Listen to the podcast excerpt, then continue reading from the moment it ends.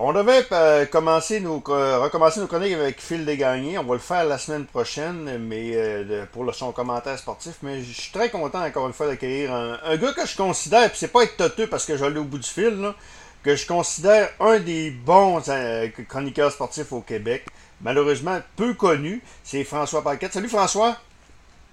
Salut Denis, ça va bien? Ça, va bien, ça va bien. C'est pas étoteux, là, parce que moi, je t'ai connu à, à, l'époque que tu faisais des émissions avec Dan Pou, des chroniques à tous les mardis, puis je trouvais que tu parlais avec beaucoup, beaucoup de beaucoup, beaucoup d'aplomb du monde du sport. Tes analyses étaient super bonnes, puis malheureusement, t'es pas assez connu. Donc, euh, c'est pour ça qu'au au Québec, donc c'est pour ça que j'ai décidé de, de t'appeler. François, je vais commencer avec. Euh, je veux parler du Canadien, puis je vais parler du baseball, quoi qu'on va parler avec Marc Griffin tantôt. Là. Mais euh, je, veux, parler du Canadien. Il y a beaucoup, beaucoup, beaucoup d'enthousiasme euh, avec les Canadiens, avec raison. Mais là, de là.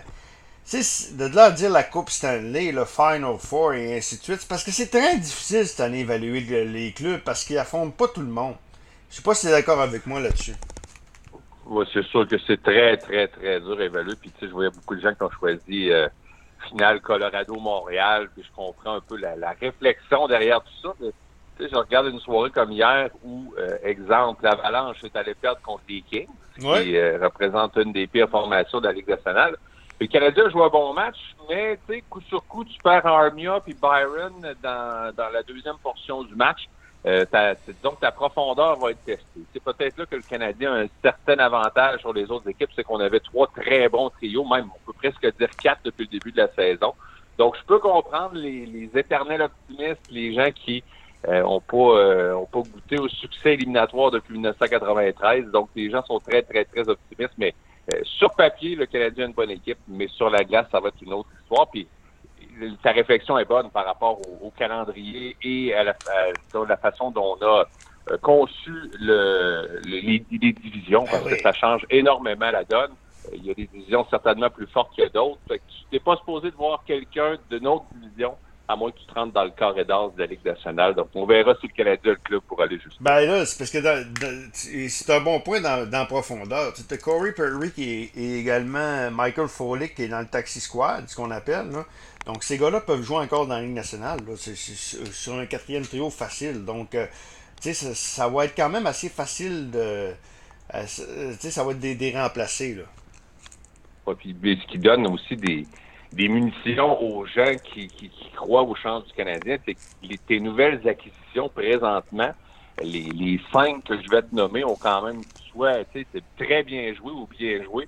Jake Allen a deux victoires. Edmondson fait son travail. Romanov euh, était fabuleux. Je veux dire, faut, faut lui donner pour un jeune, il paraît très, très, très, très bien. Et à l'avant, euh, Toffoli a connu deux matchs extraordinaires à Vancouver après un début qui avait été un petit peu plus difficile. Puis Anderson a marqué quoi son troisième hier. Donc tu, tu prends ces cinq joueurs-là, deux attaquants, deux défenseurs, un gardien de but substitut. Euh, les cinq jouent très bien. Puis il n'y a pas grand monde que tu peux pointer du doigt en début de saison en disant euh, lui, on l'a pas vu. On dirait qu'à chaque match, il y a un trio, un joueur euh, qui se met en évidence. Donc, pour la formule de Claude Julien, un gars qui aime utiliser quatre trios, euh, qui ne doit pas nécessairement avoir une super vedette dans son équipe. Euh, je pense que si on gère bien les choses, assurément, il faut mettre un pied en série. Mais à partir de là, c'est difficile de dire est-ce que le Canadien a les éléments pour aller un petit peu plus loin ou à cette profondeur et il y a une chose aussi, c'est que tu sais comme moi, en série, il y a des joueurs qui se comportent pas de la ben même façon. il y en ben a qui osent leur jeu d'un écran. Il y en a d'autres qui vont disparaître complètement quand ça va brasser. Donc, c'est difficile de savoir si cette équipe-là a ce qu'il faut. Mais il faut admettre que les acquisitions font le travail. Puis il y a quelques gars, dont Edmondson, Perry et compagnie, qui ont déjà gagné la Coupe. Donc ça aussi, ça peut euh, aider les, jeunes joueurs du Canada. Ta plus grosse acquisition, François, pour le Canadien, c'est quoi? C'est euh, moi, je, moi, je trouve que c'est Jake Allen. C'est, euh, tu sais, Jake. Ben, ouais. Écoute, moi, c'est sûr que je t'aurais pas répondu Jake Allen avant le début de la saison. Parce ben, moi, j'ai répondu. Je trouvais qu'on mettait beaucoup, beaucoup d'emphase sur le gardien numéro 2. Je comprends que, oui, c'est un certain problème, mais il y a, y a d'autres choses qui, qui, qui, qui, causaient problème à, l'avant puis en défense avant ça. Donc là, tu sais, au départ, moi, je pense, j'ai pas le choix de te dire que c'était Josh Anderson mm. en raison du fait que c'est une transaction, non pas un agent libre, donc il t'a coûté d'omi. Puis en plus, tu as donné quand même un contrat euh, assez luxueux. Euh, puis ça, mm. c'est peut-être le seul reproche qu'on peut faire à Marc Bergevin dans les dernières années, c'est qu'il y a quelques contrats on dirait qu'il veut pas avoir de chicane au niveau monétaire. C'est un ancien joueur, puis il est prêt à payer souvent pour ce que le joueur devrait lui donner, comme c'était le cas avec Drouin et quelques autres. Mais j'ai pas le choix de te dire par rapport à ta question que pour moi, c'est Romanov, la plus grosse acquisition. c'est ah pas une acquisition mm. qui t'a rien coûté, c'est un choix repêchage, une ancienne transaction. Moi, je me suis dit, le gars arrive comme sixième défenseur, donne-lui son, son petit 10-12 minutes euh, à affronter la troisième, quatrième trio de l'autre côté. Puis au contraire, le jeune était impressionnant. Euh, je pensais, je me, la manière que je l'avais vu au championnat junior, je me disais ce ne sera pas une vedette avec la rondelle dans la Ligue nationale. Mais je trouve qu'il est, calme, il prend les bonnes décisions. Il va en faire des gaffes, c'est un jeune, puis il va prendre des mauvaises punitions, puis et ça va arriver à son dos que ce sera pas sa soirée, mais jusqu'ici, je l'ai trouvé vraiment, vraiment impressionnant. Mais euh, tu sais, je parlais avec Simon Boisvert, et que je sais pas si tu sais c'est qui, Simon Boisvert, là, Snake. Euh, oui. Puis Snake, il disait que lui, il comparait à Alexis et Emeline, mais il est meilleur qu'Alexis et Emeline, tu sais. Ben, c'est même pas comparable. non, c'est ça. il n'y a pas de comparaison, mais ben, on verra dans, dans 3 ou 4 ans. Mais la réflexion que moi j'avais quand je te disais, quand je l'ai vu au championnat junior, puis de quelques matchs par par-là, mm. je me disais, avec la rondelle, je trouvais des fois ça avait l'air un peu compliqué. à ce moment-là, ma comparaison, c'était exactement ça. Un gars qui frappe fort, qui va te servir comme quatrième, cinquième défenseur, jouera probablement pas en avantage numérique, mais au contraire, en tout cas jusqu'ici, mais l'échantillon est très, très mince. Sauf que de ce qu'on a vu des, des, euh, des, des cinq matchs jusqu'ici, écoute, si ce gars-là joue avec la rondelle comme ça pendant cinq matchs, dans la Ligue nationale en arrivant, tu dis, il peut juste s'améliorer. Il ne doit pas jouer au-dessus de sa tête comme ça s'il est nerveux puis il vient d'arriver. Donc, euh, moi, je pense qu'il y a de la place encore même à amélioration, mais ça semble être un, un très bon coup du Canadien. De l'avoir laissé euh, patienter un peu, se développer en, Europe et finalement s'amener. Puis euh, jusqu'ici, il joue très, très, très bien. Ben, la KHL, c'est plus fort que la Ligue américaine quand même. C'est entre, je te dirais, la Ligue américaine et la Ligue nationale. Donc, c'était quand même. Mais tu sais, c'est parce que un, gars qui vient de la Russie aussi, là, qui vient de l'Europe, euh, François, faut qu'il s'habitue au patinoire aussi. Pas même pas, c'est pas les mêmes dimensions de patinoire. Donc, ce qu'il fait là, c'est vraiment d'autant plus impressionnant. C'est euh, patinoire, euh, rythme de, vie aussi. Puis rythme de vie, c'est exactement ce que j'allais dire parce que, écoute, en dehors de la patinoire, puis je pense qu'on, euh, tu sais, dans notre fort intérieur, on se dit tous, ça doit être plus facile de vivre ici que de vivre en Russie en se disant, on est un petit peu plus libre de ci, de ça, puis, mais il faut comprendre que c'est un, un dépaysement total, total. Lui, il est chanceux parce que il est venu quelques fois avec des tournois puis des choses comme ça. Il connaissait déjà un peu le, le, pays puis le, continent. Mais moi, je me rappelle dans les années 80, tu vas te rappeler de Sergei Milnikov qui était venu jouer oui, oui, oui. Et, qui est un gardien de but. On nous en avait parlé comme quoi il était bon, il était bon. Non seulement il est arrivé, il était pas en forme, mais lui, quand il est arrivé à Québec, le dépaysé complètement, puis il était avec sa femme. Puis il mm. disait, euh, on racontait des histoires, là, sa femme était allée à l'épicerie la première fois, puis elle voulait acheter tout, tout, tout, parce que elle, d'où elle venait, c'était un peu rationné. Tu sais, tu veux pas acheter, tu n'étais pas sûr à chaque jour en allant à l'épicerie qu'elle allait avoir quelque chose à manger euh, sur les tablettes. Ben, elle, quand elle est arrivée là, elle, voulait tout acheter. Puis, on racontait que, je ne sais pas si l'histoire est vraie, mais on dit que Milnikov, euh, après sa première pratique, quand il est revenu à la maison, il a voulu faire sécher ses patins dans le micro-ondes. Et lui, il s'est dit, regarde, faut que je fasse sécher mes patins. Il les a mis dans le micro-ondes. Fait que c'est une sorte d'histoire de même pour dire comment pour ces gens-là, à l'époque, qui étaient jamais, jamais venus ici, c'était un dépaysement total. même Romanov, même en 2020-2021, euh, ça doit pas être facile pour un jeune de quitter son, son monde, ses amis, sa famille, puis de venir jouer ici, mais jusqu'ici, l'adaptation est, ben, vraiment, vraiment excellente. La grosse différence, c'est qu'il parle l'anglais, j'imagine, Romanov, là, euh, plus que, que Minikov dans le temps. Ça, ça doit aider beaucoup.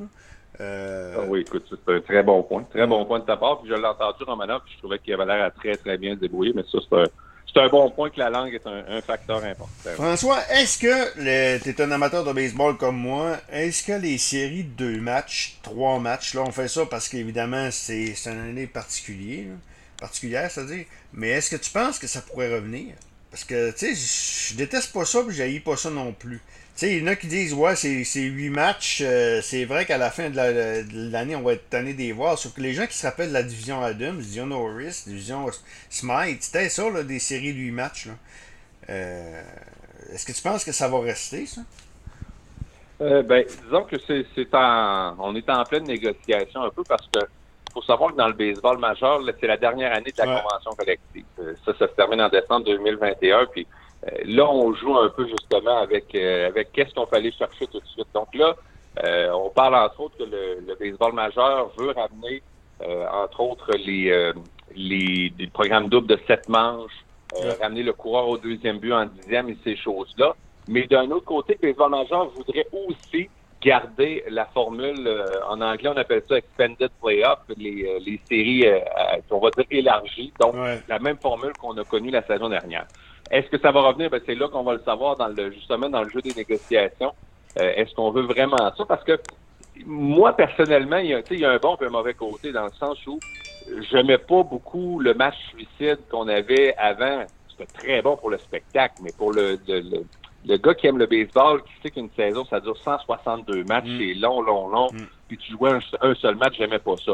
Donc, je me dis d'un côté, deux, trois, euh, c'est déjà ça de mieux que jouer un seul match, mais l'année passée, tu avais l'impression que c'était beaucoup trop large, il y avait beaucoup trop d'équipes, puis c'est ça que là, on n'arrive pas à s'entendre. Je pense que si on a mieux la formule à, à 12 équipes, à 16, comment on peut s'arranger?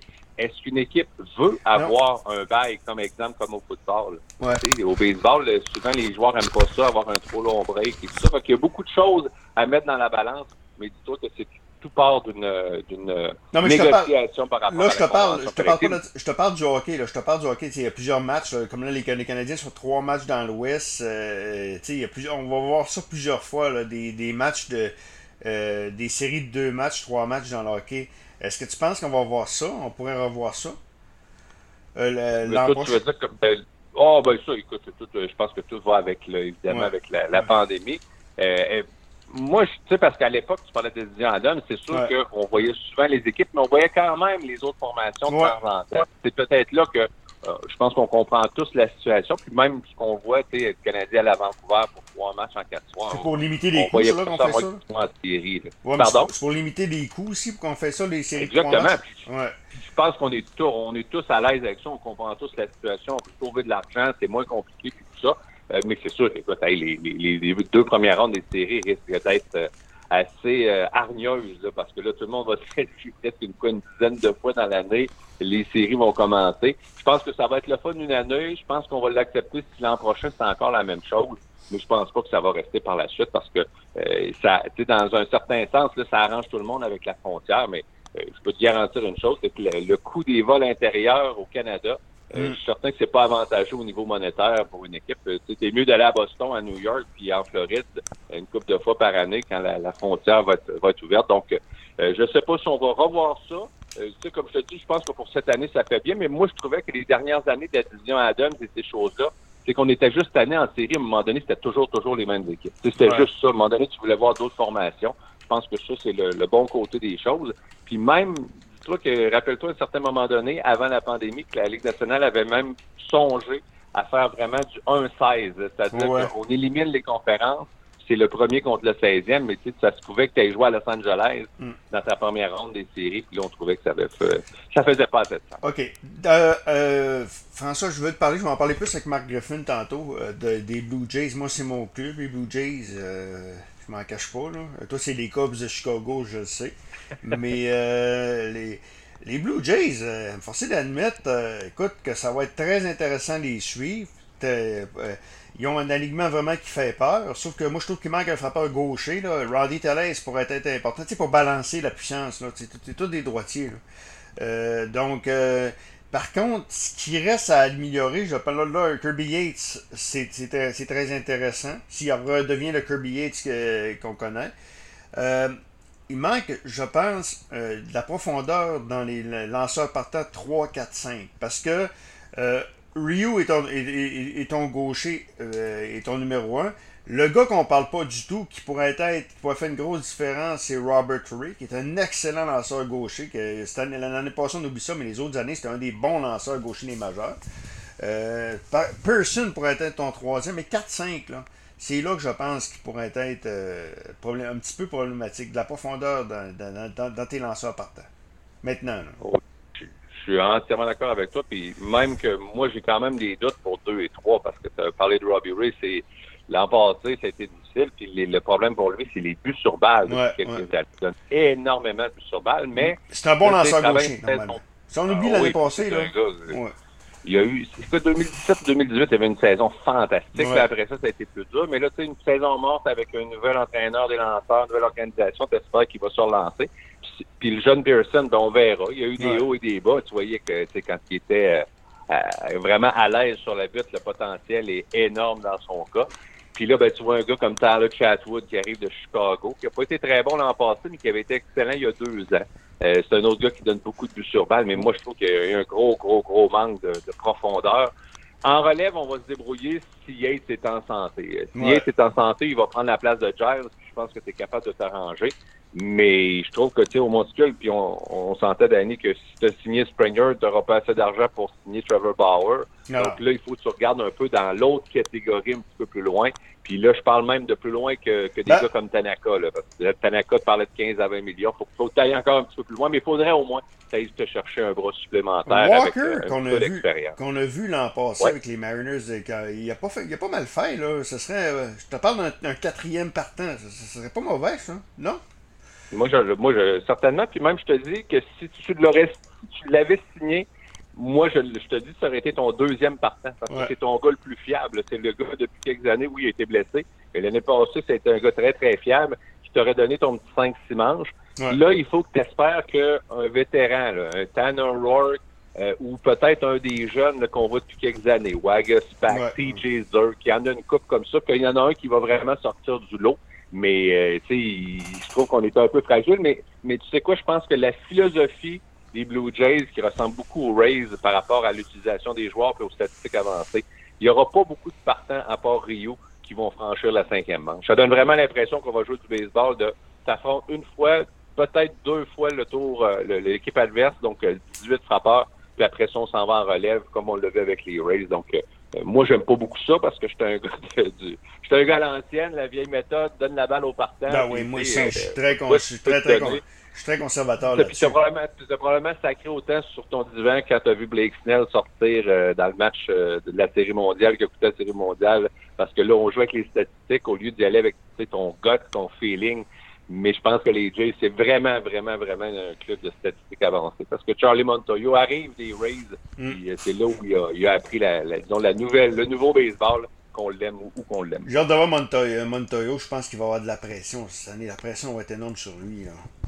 L'année passée, l'année passée, il était là pour développer des Guerrero, Bichette et ainsi de suite. Mais cette année, c'est de gagner. C'est pas la même façon de gérer. Là. Et les, les, projecteurs sont plus sur toi. C'est pas pareil du tout. Là. Ouais, puis, c'est drôle parce que tantôt, tu disais, tu un frappeur gaucher. Puis cette semaine, pendant quelques heures, on pensait que les Jays avaient signé Michael Brantley. Euh, puis qui aurait été un fit parfait, parfait, un vétéran frappeur gaucher, puis tu aurais pu utiliser à ce moment-là probablement Gritchuk ou Gouriel mm. comme, euh, comme pièce à, comme monnaie d'échange pour aller chercher un bras supplémentaire. Là, tu pourras pas le faire. Donc, probablement, en tout cas, je sais pas comment on va dépenser encore, si on va encore dépenser de l'argent, mais les Jays, on leur a souvent reproché d'être un peu gratteux, de pas vouloir payer, mais l'argent qu'on a donné à Rio l'année passée, le 150 mm. qu'on donne à Springer, euh, je pense que c'est quand même des investissements intéressants. Puis si tu m'avais dit, j'ai, j'ai de l'argent à mettre comme ça sur un joueur, je t'aurais dit, tu as besoin d'un lanceur partant, soit Power, ou tu as besoin d'un premier frappeur voltigeur de centre en Springer. Fait que je pense que non seulement on l'a dépensé, mais on l'a dépensé à bon escient sur quelque chose qu'on avait vraiment, vraiment besoin. Dire, on a notre voltigeur de centre, dites, dites à, à Théoscar et compagnie de se concentrer sur euh, d'aller jouer au champ gauche comme frappeur de choix, puis qu'on n'aura pas besoin de, de, se casser la tête, puis laisser ces gars-là frapper. Puis on verra ce qu'on va avoir sur la butte. Mais les Jays ont les, les atouts pour aller en série. Mais je suis d'accord avec toi, Charlie Montoyo va avoir de la pression parce que tu as participé aux séries l'année passée mm. en développant ton équipe. Mais là, tu es là pour gagner, puis on t'a donné les, les, outils pour le faire. Oui, effectivement. Dernier point rapidement, tes prédictions pour le, Super Bowl. Moi, je vois que les Bills contre les Packers. ben écoute, euh, moi, le, c'est un peu euh, c'est un peu un choix de cœur, c'est-à-dire qu'on a fait un pôle entre amis. Moi, je suis un fan des Patriotes depuis 30 ah ans. moi aussi, à donc on ça donne bien. Hein. Mais, mais, je suis, un, mais je suis vraiment un amateur de football, puis j'aime les équipes euh, jeunes et spectaculaires. Donc, tu sais, je savais pas trop pour qui me ranger. On a fait un petit pôle, j'avais le troisième choix. Fait que, tu comprends que les Packers et les Chiefs sont sortis en premier.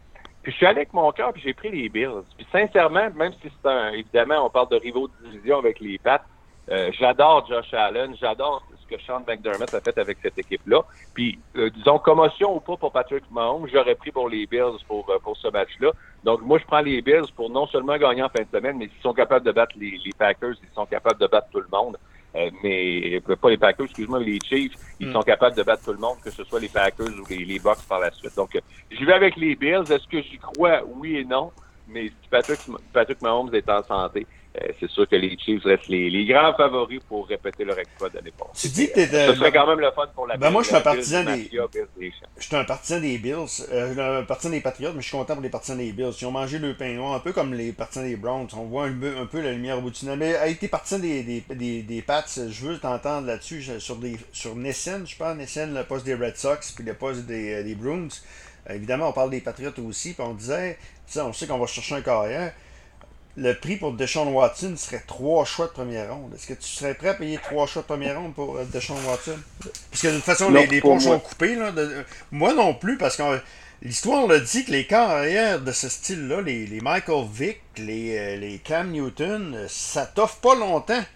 Euh, tu sais, ces carrières qui sont spectaculaires, mais à la fin de la journée, comme dirait Marc Bergevin, c'est pas très, très. Ça connaît pas des longues carrières. Donc, je suis pas prêt à donner trois choix de première ronde pour un cadre comme Deshaun Watson. Ah, moi non plus. Moi non plus. Ben, tu sais, je pense que des options euh, beaucoup moins coûteuses, il va en avoir une coupe sur le marché aussi. Ça dépend de ce que tu veux faire. Mais je te donne trois, quatre noms vite, vite, vite comme ça. Là, tu sais. Euh, Winston, Garapolo, Wentz, euh, tu sais, c'est tous des gars qui pourraient être disponibles. Matthew Stafford, très bon point. Il y a une coupe de, d'agents libres. Moi, je pense même à un gars comme Ryan Fitzpatrick qui très beaucoup mieux que, que Newton l'était dans le système des, des passes. Et pour une première fois depuis très longtemps, les Pats sont quand même le 15e choix au repêchage. je pense qu'on sait. Lawrence Fields vont sortir, si c'est pas 1 et 2, ça va être 1 et 3 ou peu importe. Mais après ça, tu as encore deux ou trois très bons carrières de disponibles. Alors, tu sais, si tu veux en repêcher un, et dire euh, justement, Ryan Fitzpatrick, euh, c'est le seul club, les Pats, que tu n'as pas joué dans cette division-là. Viens un an avec nous, on va développer le jeune, puis euh, on s'installe pour la suite. Mais, tu sais, ma réflexion que je te fais là, moi, je pense à un gars de. J'ai 42 ans, puis je pense à l'avenir. Bill Belichick a passé 70, puis il commence pas à se dire je vais hmm. reconstruire pour gagner dans trois ans. Il veut gagner à chaque année. Donc, j'ai hâte de voir si on va vraiment utiliser ce choix-là pour un, un corps arrière. Mais euh, il y a trop, trop de, bons corps disponibles pour mettre euh, deux, trois choix de première ronde pour euh, Deshaun Watson, qui est un très bon corps arrière mais comme tu as mentionné, c'est celle de carrière qui euh, peut être très, très, très fragile. Puis l'instant d'un plaqué, tout peut, peut basculer. Donc moi, je pense que ça vaut pas la peine de mettre euh, autant sur euh, sur ce joueur-là. Mais pour le bien de Deshaun Watson, je vais, je vais lui souhaiter de sortir de Houston. je sais qu'on parlait beaucoup de Miami, là, mais peut-être d'aller dans une organisation où il va être un petit peu mieux entouré et peut-être un petit mm. peu plus apprécié également. Merci beaucoup, François. Je, je t'aime beaucoup, beaucoup comme chroniqueur. Puis on va, j'espère qu'on va avoir le plaisir de se reparler. Ça me fait plaisir, tu m'appelles quand tu veux. Ben, François Paquette, euh, qui nous parlait un petit peu de l'actualité dans le monde du